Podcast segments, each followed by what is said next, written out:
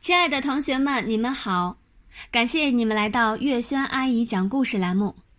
今天我们继续来讲《跳跳电视台》第十集《风云人物》。正当马小跳他们快要把这件出了意外的事情忘记的时候，电视台给学校打来了电话，正式通知：今天晚上。和明天晚上六点四十分，连续播放由贵校跳跳电视台拍摄的两个 DV 作品：《小白虎何时回到虎妈妈身边》和《别让大猩猩再抽烟》。电视台既然通知了学校，这两个 DV 作品便是学校的 DV 作品。跳跳电视台也不是马小跳他们几个人的电视台。而是学校的电视台。校长要求全校同学，今晚六点四十分和明晚六点四十分，必须坐在电视机前，收看跳跳电视台拍摄的两个 DV 作品。小白虎何时回到虎妈妈身边？刚一播完，电视台的热线电话就被打爆了。电视行业的竞争啊，已经到了白热化的阶段。很难有节目在观众中产生这么大的反响。电视台怎能错失良机？深夜新闻节目组立刻派出所有的记者，兵分几路去采访那些打来热线的观众。记者来到一个三口之家。爸爸说：“老虎在我们的心目中，本来是野性威风的象征。”但是刚才在电视上看到的小老虎被人们揪住脖子，很温顺的被人抱着照相，真的为小老虎的未来感到担忧。在这种环境中长大的老虎，肯定会丧失本性，丧失虎威。妈妈说：“这个 DV 作品拍得很感人，从白虎妈妈孤独的身影和忧郁的眼神中可以看出来。”两只小白虎啊，是有人硬从他身边抢走的。从情感上来说，也是不人道的。小女儿说：“两只小白虎好可怜啊！我希望野生动物园的叔叔阿姨能快一点把小白虎送回虎妈妈的身边。”第二天晚上，别让大猩猩在抽烟。播完后。在市民中引起了更大的轰动。深夜新闻的记者在一条步行街上采访了过往的行人。大学生说：“大猩猩抽烟的样子是很好玩，但是不能因为好玩而虐待动物。”记者说：“您认为拿烟给大猩猩抽是不是虐待动物？”军人回答：“当然是。”抽烟对人的身体有害，对大猩猩的身体同样有害。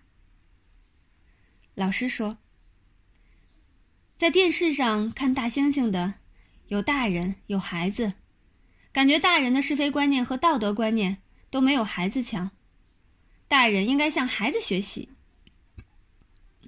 记者说：“您对这个 DV 作品整体印象怎么样？如果请您打分，您能打多少分？”女警察说：“非常好，好像是几个孩子拍的吧，尤其难能可贵，我给他们打九十五分吧。”马小跳再一次成为全校的风云人物，上一次是他当选为超级城市的市长，所以他已不是一鸣惊人，而是二鸣惊人了。夏林果本来就是明星。但是在这两个 DV 作品里，人们惊喜地发现，除了跳芭蕾舞，夏林果还有主持的才能。至于唐飞、张达、毛超还有安琪儿，现在已经是全校的知名人士。每当他们从别人身边走过，都会有同学议论：“看，走路像企鹅的胖子，他是跳跳电视台的摄像。”哎，不要看他嘴巴大，人家力气也大，是跳跳电视台的道具，就是搬东西的，还是副摄像。摄像还有副的，他负责追拍，那个企鹅唐飞跑不动。不要小看他哟，他可是跳跳电视台负责寻找新闻线索的。听说大猩猩抽烟就是他发现的。真是人不可貌相，海水不可斗量啊！知道那个长得像猿猴的是干什么的吗？跳跳电视台的话外音。什么叫话外音？就是解说员。除了干解说员，他还干副主持。主持人也有副的。听说啊，他最喜欢接嘴，副主持就是接嘴的。要当名人，就要习惯别人的品头论足。渐渐的，他们都习惯了，所以渐渐的，他们的名名气越来越大。跳跳电视台也不管别人承认不承认，在势不可挡中名正言顺，这让丁文涛再一次遭到挫折。第一次是他和马小跳竞选超级城市的市长，结果马小跳胜出。输给他顶顶瞧不起的马小跳，挫败感折磨了丁文涛好久好久。刚刚才解脱了一点点，又遭遇第二次挫败。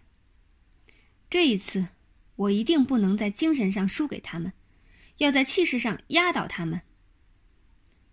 于是，丁文涛主动出击，先发制人。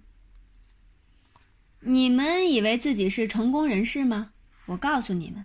只有在关键时刻，才知道谁是真正的成功人士。跳跳电视台四个正副台长让丁文涛说明白一点：关键时刻是什么时刻？当然是考试的时刻呀。谁是英雄，谁是狗熊，看分数就一目了然。拿个傻瓜摄像机拍东拍西，那叫不务正业。丁文涛。你懂不懂那叫低微作品？电视台都播了，那又怎样？你们能凭他上重点中学吗？能凭他考大学吗？丁文涛还真把四个正副台长问住了，气得他们干瞪眼。我劝你们呀，悬崖勒马，亡羊补牢，痛改前非，回头是岸，浪子回头金不换。丁文涛嘴里一边说着成语，一边悄悄撤退。面对四个眼里能冒出火来、头发能立起来的愤怒者，好汉不吃眼前亏。好了，亲爱的同学们，感谢你们的收听，今天我们的故事就先讲到这里了，我们下一期节目再见。